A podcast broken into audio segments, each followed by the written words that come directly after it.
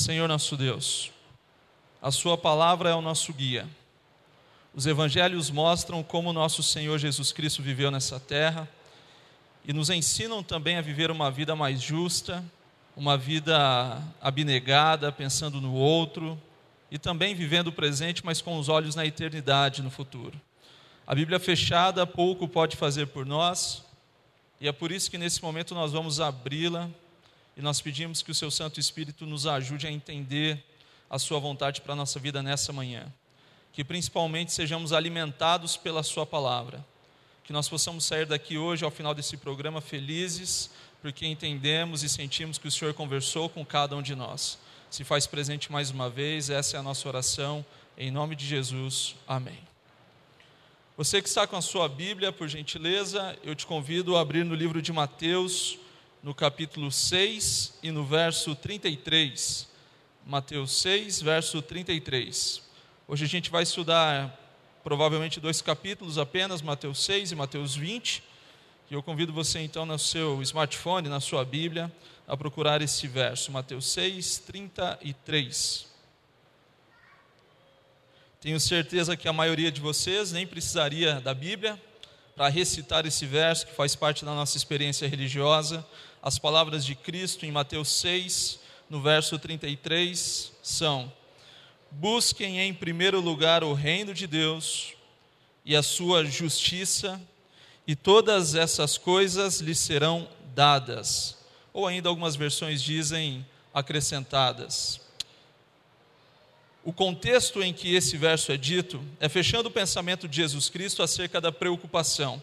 Se você subir alguns versos a partir do verso 25, você vai perceber que Jesus Cristo está dizendo então para os seus discípulos, seguidores, que eles não devem se preocupar com elementos que fazem parte da vida cotidiana, como comida, bebida, vestimenta, na certeza que Deus iria proporcionar, que Deus iria dar para os seus filhos, mas dizendo assim: mais importante do que o que vocês vão comer ou o que vocês vão vestir, é vocês buscarem em primeiro lugar o reino de Deus e a justiça de Deus.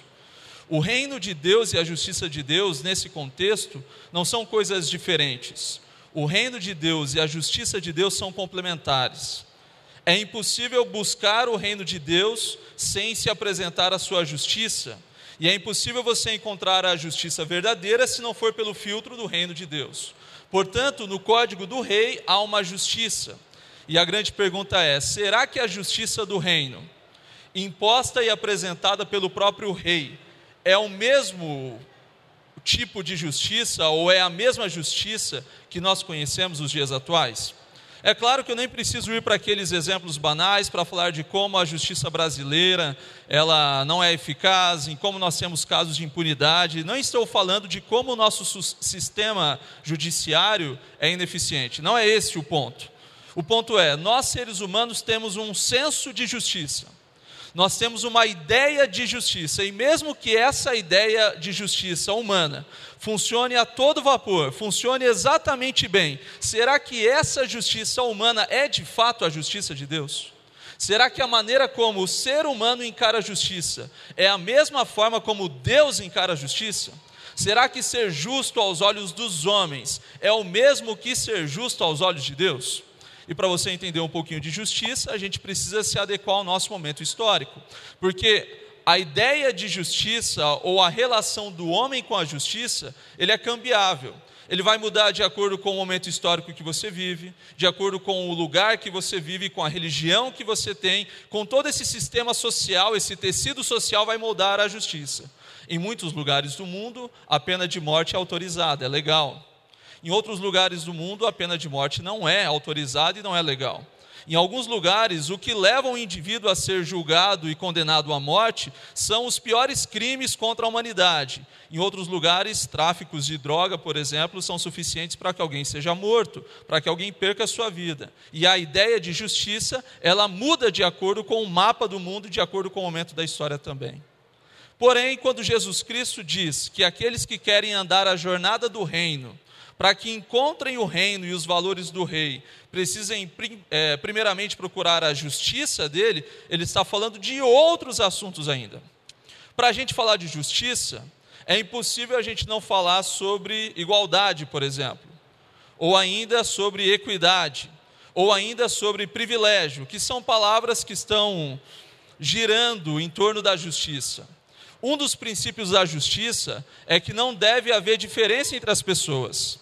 Por muito tempo da nossa história aqui no Brasil, há um pouco mais de um século, nós tínhamos uma diferença gigantesca em relação a como era a vida de alguém de acordo com a cor da pele que tinha. Um bebê que nascia com a cor da pele branca, um bebê que nascia e a cor da sua pele era negra, o destino desses dois meninos era totalmente diferente.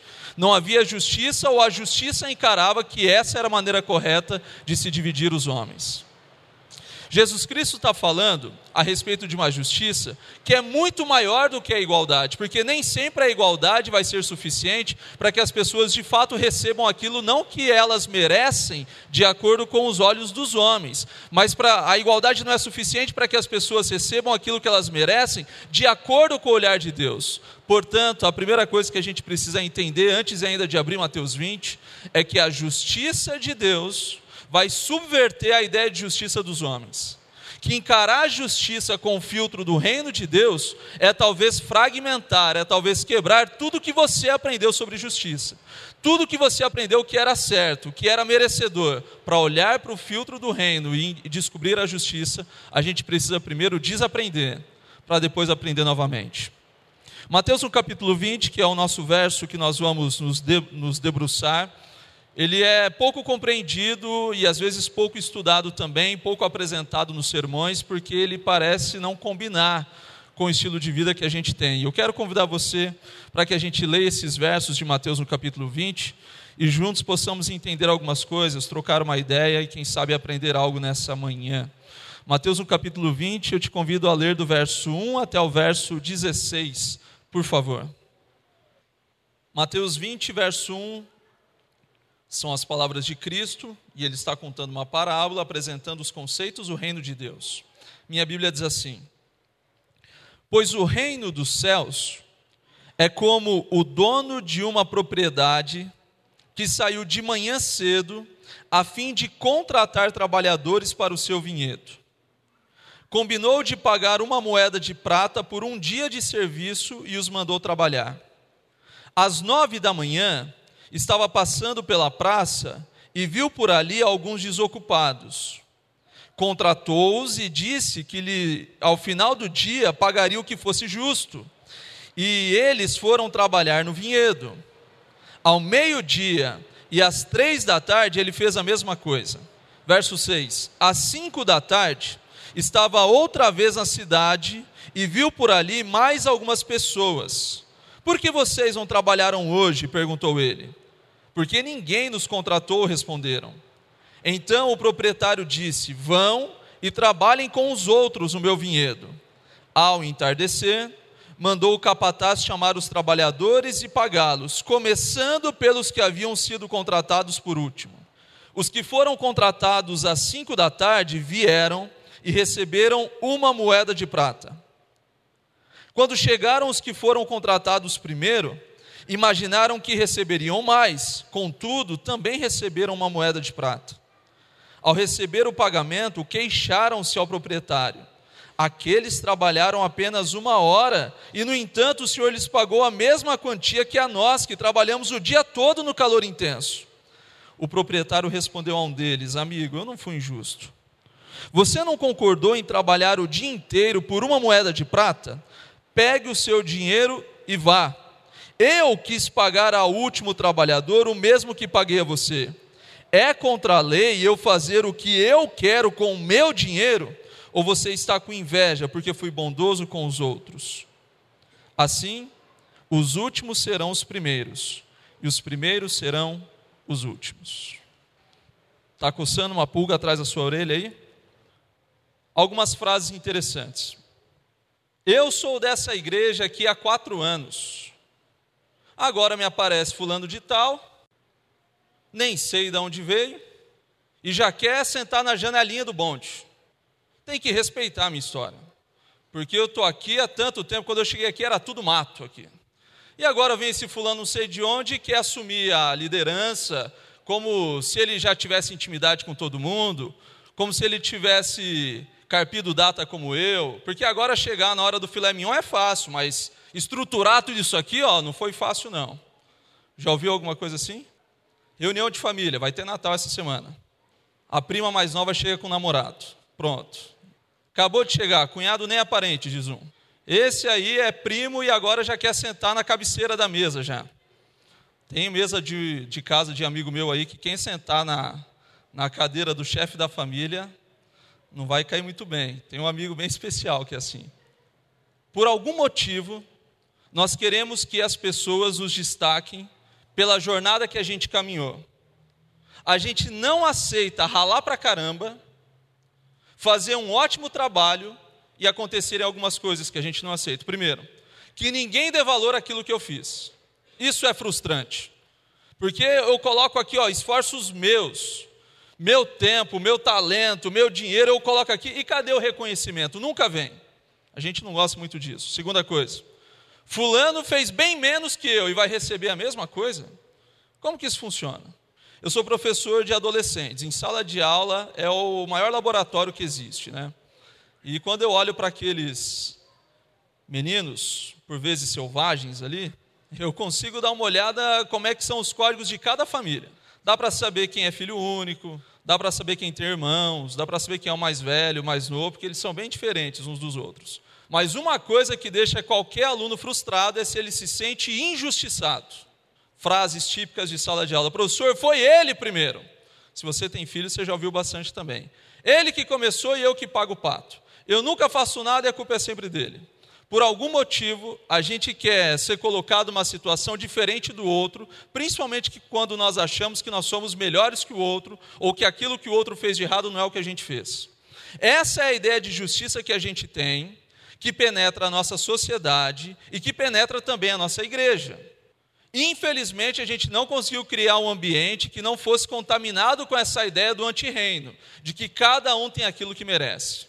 Usando uma palavra que hoje em dia a gente gosta bastante no Brasil, meritocracia. Já ouviu falar disso? Meritocracia. Bom, se fulano se esforçasse mais, tinha mais.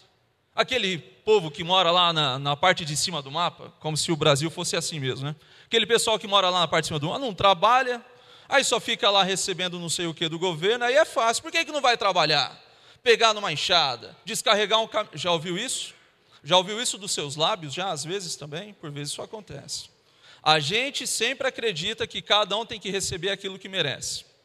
Nós somos criados nesse sistema, mas acontece que vem o reino de Deus não para confirmar a maneira como nós somos bons. O reino de Deus não vem para dizer que a nossa moral é intocável. O reino de Deus não vem para coroar dizendo que a gente merece. O reino de Deus vem para quebrar todas as estruturas sociais e dizer que ao filtro do rei, aos olhos do rei, não é assim que as coisas funcionam. O professor Mário Sérgio Cortella conta que nos anos 80 eles fizeram um experimento trazendo dois caciques que eram realmente nativos, que não viviam na civilização, trouxeram dois caciques para a cidade de São Paulo. E entre os passeios que fizeram em São Paulo, os levaram ao Mercadão Municipal. E quando levaram eles ao mercadão municipal, eles já estavam aguardando alguns sustos. O primeiro susto foi o olhar dos caciques de ver tanta comida colhida e acumulada num só lugar. Porque na ideia deles não era assim que se fazia. Você precisa comer, você vai lá e colhe. Você não fica colhendo e fica acumulando. E aquele tanto de comida acumulado, produtos de ótimas qualidades, e eles ficaram assustados com isso. E eles acharam que esse seria o ponto do experimento, de levá-los e ver a reação deles olhando para tanta comida acumulada no só lugar. Mas de repente, enquanto eles estavam andando, um dos caciques para e fala assim para os professores, entre eles o professor Mário Sérgio Cortella: O que, que é isso? E aí os professores precisam olhar para uma cena que de tão normal eles nem haviam reparado o que era. Eles tiveram que reparar que cena era aquela. E eles olharam para baixo, na entrada do mercado, e eles viram um menino procurando comida no lixo. No meio das frutas que já estavam apodrecidas, no meio dos vegetais apodrecidos, o menino procurava comida. E aí o cacique olha para o professor e fala: Mas o que é isso? Olha, ele está comendo, está procurando comida.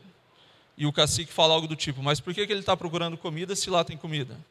Não, é porque ele, ele não tem dinheiro, precisa ter dinheiro para comprar aquela comida. Mas ele não tem dinheiro para comprar nada do que tem aqui, para ele pegar esse que está podre É, ele não tem dinheiro. Não, mas então se ele não tem dinheiro, o pai dele deve ter dinheiro. Não, o pai dele também não tem dinheiro. E aí o cacique foi fazendo tantas perguntas para o professor, que o professor foi ficando tão incomodado com aquela história, que a última resposta que ele conseguiu dizer foi: Esse menino está comendo lixo, enquanto aqui no Mercadão tem tanta comida, porque aqui na cidade é assim. Foi a única resposta que ele conseguiu dar. Ele está comendo lixo enquanto tem tanta comida, porque as coisas são assim. E o fato é que se aquele cacique tivesse estudado nas nossas escolas, frequentado as nossas igrejas, morado nos nossos bairros, andado com os nossos carros, ele não faria aquela pergunta porque aquela cena de um menino comendo do lixo seria uma coisa normal, assim como é para nós também. Mas o fato é que não é normal uma criança procurando comida no meio do lixo quando se tem comida. Que não é normal pessoas morrendo na fila do atendimento de saúde enquanto existem médicos. Essas coisas não são normais. E vem o antirreino e quer dar uma sensação de normalidade para a gente, como se as coisas são assim. É assim mesmo, é desse jeito, não tem muito o que fazer. E o reino de Deus vem para provar que não, que as coisas não são assim, que o rei não fica feliz de ver essa desigualdade desenfreada, institucionalizada, bem arquitetada e falar: é, as coisas são assim. Dá uma olhada para o que acontece para essa história.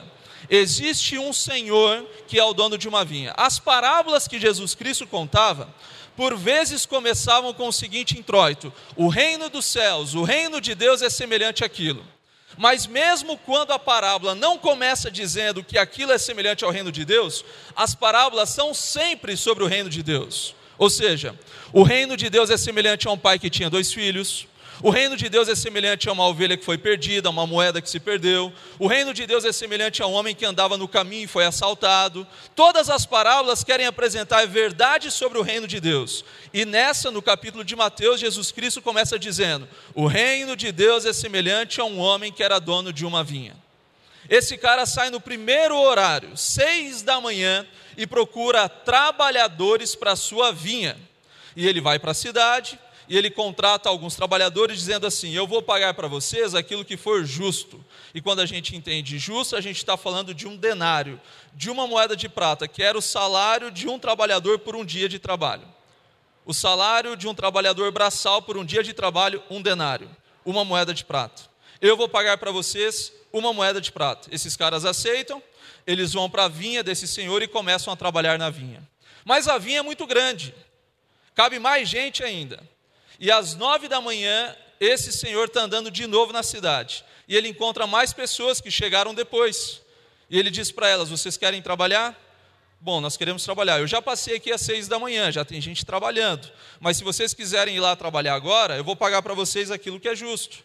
E esses caras chegam às nove da manhã e vão trabalhar na vinha também. Ao meio-dia, ele vai para a cidade. Na metade do dia, ele vai na cidade. E ele encontra mais pessoas na rua dizendo: Eu tenho uma vinha, tem gente trabalhando lá desde as seis da manhã, mas se vocês quiserem trabalhar, eu vou pagar para vocês o que é justo. E esses caras vão para lá sabendo que vão ganhar aquilo que é justo. Três da tarde ele ainda traz trabalhadores, nem que seja para trabalhar três horas de trabalho, dizendo: Eu pagarei para vocês aquilo que é justo. Cinco da tarde, o sol se põe às seis, fim de trabalho. Às cinco da tarde, esse cara vai para a cidade ele encontra alguns, talvez os mais fracos, os mais velhos, talvez alguns com problemas de saúde, e ele encontra esses caras dizendo assim: por que, que vocês não estão trabalhando? Senhor, porque não temos trabalho. Venham para a minha vinha então, e eu vou pagar para vocês aquilo que for justo. Eu fico me imaginando como o cara que chegou às seis da manhã. Seis da manhã eu comecei a trabalhar, o sol nem tinha nascido, de repente o sol começa a ficar mais forte, eu tenho um chapéu na minha cabeça, estou ali cortando vinha, e para mais um ônibus e desce uma galera. Eu falo, nossa, agora, hein? Chegou cedo, hein, fulano? Tá bem pra caramba, hein? Nove da manhã, tá com a vida ganha. Estou ali cortando as minhas uvas e de repente, meio-dia, desce mais um busão. Meio-dia, isso é horário de trabalhar, era melhor nem vir. Meio-dia, três da tarde chega um ônibus. Cinco da tarde chega uma Kombi, trazendo alguns ali. Cinco da tarde, eu falo, mas o que, que esses caras vão fazer cinco da tarde? Trabalhar uma hora?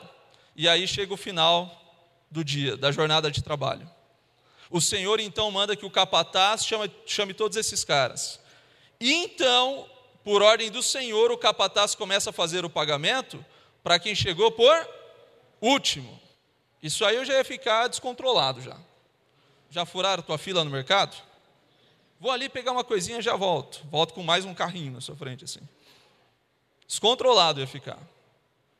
Quem chegou às 5 da tarde vem primeiro. E eu já estou bufando já, espumando de raiva. De repente o capataz começa então a fazer o acerto e entrega uma moeda para o cara que chegou às 5 da tarde. E eu tenho algumas reações na minha cabeça. Primeira reação é de ódio e raiva de quebrar o barraco. Esses caras chegam às 5 da tarde, eles vão ganhar uma moeda. Mas depois eu penso melhor. Caramba, agora eu me dei bem. Se esses caras trabalharam uma hora e ganharam uma moeda, imagina eu que estou aqui. Desde as seis da manhã, agora vai ter ceia de Natal para todo mundo, vou rasgar dinheiro agora. Eu trabalhei o dia todo, só que de repente os caras às cinco da tarde são pagos com uma moeda, chegam os caras às três da tarde e recebem uma moeda também. Eu falo, oxe, na minha cabeça eles iam ganhar mais umas três a mais. Mas eu já entendi, o Senhor vai pagar um tanto para quem veio de manhã e um tanto para quem veio à tarde. Mas aí chega a galera do meio-dia, e eles recebem uma moeda. E chega a galera das nove da manhã, e eles recebem uma moeda. Eu já não estou mais feliz por ter arrumado um trabalho, e nem estou feliz porque é o dia do pagamento. Eu estou é frustrado, eu estou amargo. E quando o capataz vem com uma moeda para colocar na minha mão, minha vontade é de jogar fora, mas eu preciso dela. E eu olho aquela moeda e aquela moeda não é a realização do meu trabalho aquela moeda é amarga para mim. E eu olho para o capataz e para o senhor e falo assim: desculpa, mas eu preciso falar, eu não me controlo, eu não tenho filtro, eu preciso dizer, uma moeda, uma moeda. E o senhor olha para mim e fala assim: amigo, eu, desculpa, eu me confundi, o que, que a gente combinou? Não, a gente combinou uma moeda, então tá aí uma moeda. Mas o cara chegou às cinco da tarde e ganhou uma moeda também. Se eu soubesse, eu tinha ficado na minha casa, deitadão, vendo a TV Globinho, tranquilo. Quando chegasse 5 da tarde, eu ia para a praça. Ah, trabalhar o dia todo igual um camelo e trabalhar uma hora só, não é justo. Não é justo. Eu bato o cartão todo dia, vou para o trabalho, fulano vai lá e me ganha um Bolsa Família e acha que as únicas palavras do Senhor são: amigo, o que eu combinei com você? Uma moeda. O que, que eu estou te pagando? uma moeda. Agora você quer legislar sobre o que eu faço com o meu próprio dinheiro? A fonte do seu incômodo é o que eu estou fazendo com o meu dinheiro? É preocupação com a maneira como eu gasto? Ou é simplesmente inveja? Porque você acha que você deveria ter colocado no lugar de honra, ter sido colocado no lugar de honra, e você não quer aceitar que aqueles que menos fizeram recebam o mesmo que você. Você leu isso aqui comigo na Bíblia? Você leu comigo na Bíblia isso? a mensagem do reino ela pode se tornar subversiva de acordo com a maneira como a gente vive, com isso que a gente chama de religiosidade. Porque isso aqui incomoda lá no fundo do nosso coração. A gente quer ter, a gente quer ter mais, e a gente quer ter só para a gente.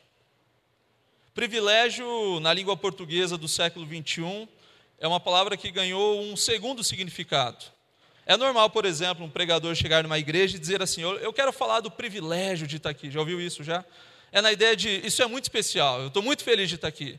Mas a grande verdade é que a raiz da palavra privilégio é uma lei, o légio, privado, só para mim. Ou seja, o privilégio é quando só eu tenho e você não pode ter. Quando eu digo que eu tive um privilégio, eu estou dizendo que eu recebi uma coisa que você não tem. E o que aqueles caras que chegaram às seis da manhã queriam era privilégio. Porque é bom chegar no topo, mas eu tenho que chegar sozinho. Se eu chegar para vocês e, e, eu falar assim, galera, eu estou muito feliz porque amanhã eu estou embarcando para Paris. Olha que alegria, eu vou para Paris, conheci a Torre Eiffel e vocês gostam de mim, vocês, olha que legal, vai para Paris. Mas de repente um amigo aí do meio fala assim, eu também vou para Paris. Eu falo, você vai para Paris? É, eu vou para Paris também. Ih, já não está legal. Eu achei que só eu ia para Paris, agora esse Paris todo mundo vai para Paris. Porque a grande verdade é que a gente quer ter coisa só para a gente. É o exclusivo que é mais caro. É o diferente que é o mais caro. E às vezes a gente percebe que isso acontece até nas nossas igrejas. Igualdade é o papel da justiça, de olhar para todas as pessoas e não fazer diferença entre elas. Isso é igualdade. É você olhar para todo mundo e falar assim: ninguém pode ser colocado acima do outro pela cor que tem, pela classe social que tem, pela habilidade que tem, ninguém. Igualdade é todos são iguais perante a lei. Mas a gente percebe que, por não respeitarmos a lei na linha do tempo da história, a igualdade não foi respeitada na história. Hoje em dia, quando a gente olha para o passado e percebe que a igualdade não foi respeitada, a igualdade não é mais suficiente. A gente precisa fazer alguma coisa para suprir o tempo em que a igualdade não foi respeitada. Está acompanhando comigo? A justiça não foi respeitada, as pessoas não foram tratadas de forma igual. E aí, hoje em dia, a gente precisa fazer algo para que essas pessoas que não foram tratadas com igualdade recebam as mesmas oportunidades. E a isso a gente dá o nome de equidade. E equidade é quando a gente se olha como pessoas diferentes, que têm necessidades diferentes, mas nós queremos que todos alcancem o um objetivo em comum. E para que todos consigam receber o mesmo, e para que todos consigam chegar no mesmo lugar, não dá para tratar igual, porque alguns precisam de mais ajuda. E é por isso que a gente tem acessibilidade. E é por isso que a gente tem leis que defendem o idoso. É por isso que a gente tem leis que defendem as crianças. É por isso que a gente tem cotas nas universidades. Porque a gente entende que existem pessoas que precisam de mais para conseguir chegar onde a gente está. Tem aquele exemplo clássico de equidade: um elefante, um macaco e um tatu. E aí alguém olha para esses três animais e fala assim: o tratamento aqui vai ser igual. A tarefa de vocês é subir na árvore. Igualdade, mas não equidade. Equidade é quando as ferramentas que são distribuídas possibilitam que todos possam chegar no mesmo lugar. Isso é equidade. E eu pergunto para você: a gente olha para esse mundo, a gente percebe que a igualdade não foi respeitada. Há 130 anos nós vendíamos pessoas com escritura, tratando como mercadoria, simplesmente porque a pele era negra. A gente não respeitou a igualdade. E hoje em dia a gente precisa tratar com equidade, para que essas pessoas tenham oportunidades. Você pode aplicar tudo o que você quiser, mas os maiores defensores da equidade deveríamos ser nós, porque a equidade vem do reino de Deus. Sabe qual era o objetivo desse Senhor? O Senhor da história da vinha, que representa o próprio Deus, tinha um objetivo. O objetivo desse Senhor era que ao final do dia todos os pais de família tivessem dinheiro para colocar comida na mesa dos seus filhos. Você consegue entender isso? O objetivo desse senhor era que ao final do dia, não importa as habilidades, não importa o tempo que trabalhou, não importa as chances que tiveram, o objetivo do senhor da vinha era que ao final do dia todos os pais chegassem e alimentassem os seus filhos. E para isso ele não poderia tratar com igualdade, ele precisava aplicar o processo de equidade. Esse é o reino de Deus. Isso é justiça para Deus. E talvez você esteja muito incomodado, porque para você é difícil de desconstruir algumas coisas, que já estão tão cravadas no seu coração. Mas deixa eu te dar um, uma nova forma de pensar sobre um assunto. Se até agora deu a impressão que você está sendo prejudicado, porque Deus vai passar um monte de gente na sua frente, saiba que a história como um todo não funciona assim. Quem somos nós? Somos a Igreja Adventista do sétimo dia. Você que está aqui, seja bem-vindo. Essa é Igreja Adventista do sétimo dia. Funcionamos como instituição desde o século XIX. E eu pergunto para você: de onde vem a história da Bíblia? De quando vem a história da Bíblia? E a gente percebe que esse testemunho foi entregue muito tempo antes da nossa própria fundação. Abraão recebeu uma promessa de Deus, Antes disso, a família de Noé foi salva. Antes disso, Deus prometeu a Adão e Eva que faria alguma coisa e eles matam um cordeiro. Os descendentes de Abraão levaram esse testemunho adiante ao longo da história, escreveram e registraram essas histórias na Bíblia Sagrada, profetas inspirados por Deus, escreveram da sua experiência e das revelações divinas. Tanta gente antes de nós recebeu essa salvação por direito, por descendência. Chegaram às seis da manhã na vinha do reino.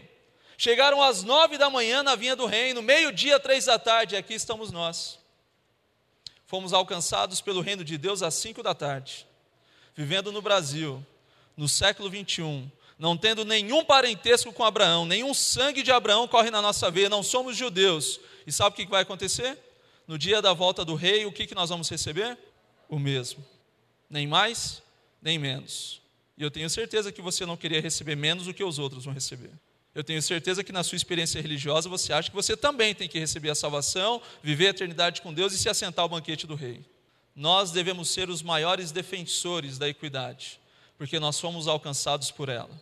Estamos aqui nós, nos últimos momentos desse mundo, nos últimos momentos desse mundo, recebendo a salvação. Eu quero convidar o Alisson para vir aqui na frente. É impossível eu não citar o episódio de Jesus Cristo na cruz. Jesus Cristo está na cruz, minutos antes de morrer, crucificado entre dois ladrões. Um desses homens que cometeu alguma atrocidade gigantesca foi levado àquela cruz e ele olha para Jesus Cristo. E a presença de Jesus Cristo, o comportamento de Jesus Cristo, as palavras de Jesus Cristo quebrantam esse cara. A vida desse cara foi ruim, as atitudes péssimas, a maneira como ele tratava os outros, totalmente desrespeitosa. E esse cara, chegando às cinco da tarde na vinha do Senhor, olha para Jesus Cristo e fala assim: Senhor, eu não quero esse, essa condenação na minha vida. As minhas atitudes me trouxeram até essa cruz, mas não é assim que eu quero que acabe a minha história, Senhor. E o Senhor olha para aquele cara e diz o quê? Eu vou te dar salvação. A mesma que eu prometi para Abraão. A mesma que eu prometi para Moisés. A mesma que eu prometi para João Batista. A mesma salvação que todos receberam, aqueles que foram justos, até aqueles que foram incorruptíveis, como Enoque, a mesma salvação que eles receberam eu vou dar para você. Porque no reino de Deus o importante é que todos se assentem no banquete do rei. Essa é a mensagem do reino. Qualquer coisa diferente disso é perfumaria. Qualquer coisa diferente disso é para idolatrar quem nós somos, é o, o ego, a egolatria. No reino de Deus, nós somos os primeiros a defender aqueles que não são defendidos. No reino de Deus, nós somos os primeiros a gerar oportunidade até para quem não merece. Que a nossa mão direita não saiba aquilo que a esquerda faz, diz a Bíblia. No reino de Deus, nós somos aqueles que não lutam por exaltação própria, mas nós somos os maiores defensores da justiça que vem de Deus. De alguma forma que essa mensagem possa te alcançar, se ela encontrar um espacinho no seu coração e mudar a maneira como você enxerga qualquer tema, para mim já é o suficiente. Mas essa obra não é feita por nós, ela é feita pelo Espírito Santo. E nesse momento nós vamos ouvir uma música que nos conecta mais uma vez com Deus. Que você possa orar sinceramente para Deus enquanto ouve essa música pedindo que Ele não faça nada diferente do que quebrantar quem você é, quebrar e recomeçar. Porque é difícil só costurar, só reformar e só limpar essa podridão que habita no nosso coração. Que Ele possa quebrantar quem a gente é e nos fazer de novo. Que Ele nos abençoe. Vou viver sem escolher um caminho para seguir. Ergo as mãos para agradecer tudo que não recebi.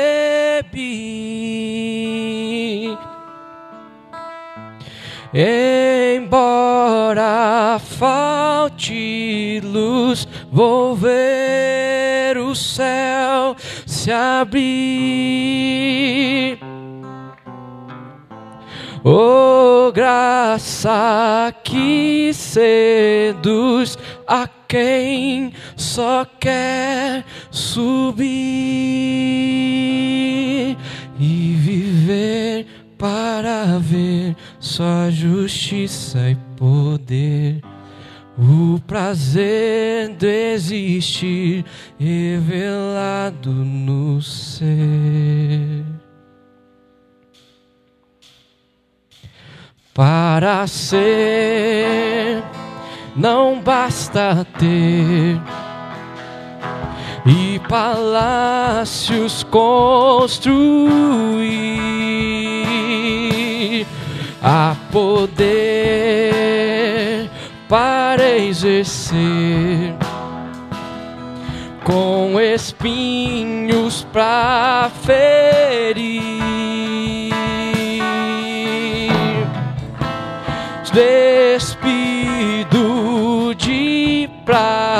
prazer, é hora de seguir. Chegou a minha vez de ir até o fim e viver para ver sua justiça e poder, o prazer do existir revelado no ser e viver para ver sua justiça e poder, o prazer do existir revelado no ser. Vou viver para ver sua justiça e poder,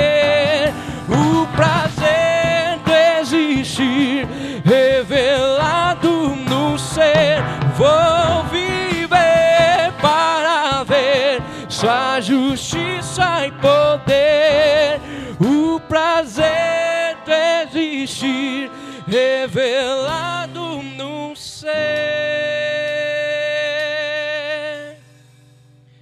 e viver para ver sua justiça e poder, o prazer de existir revelado no ser.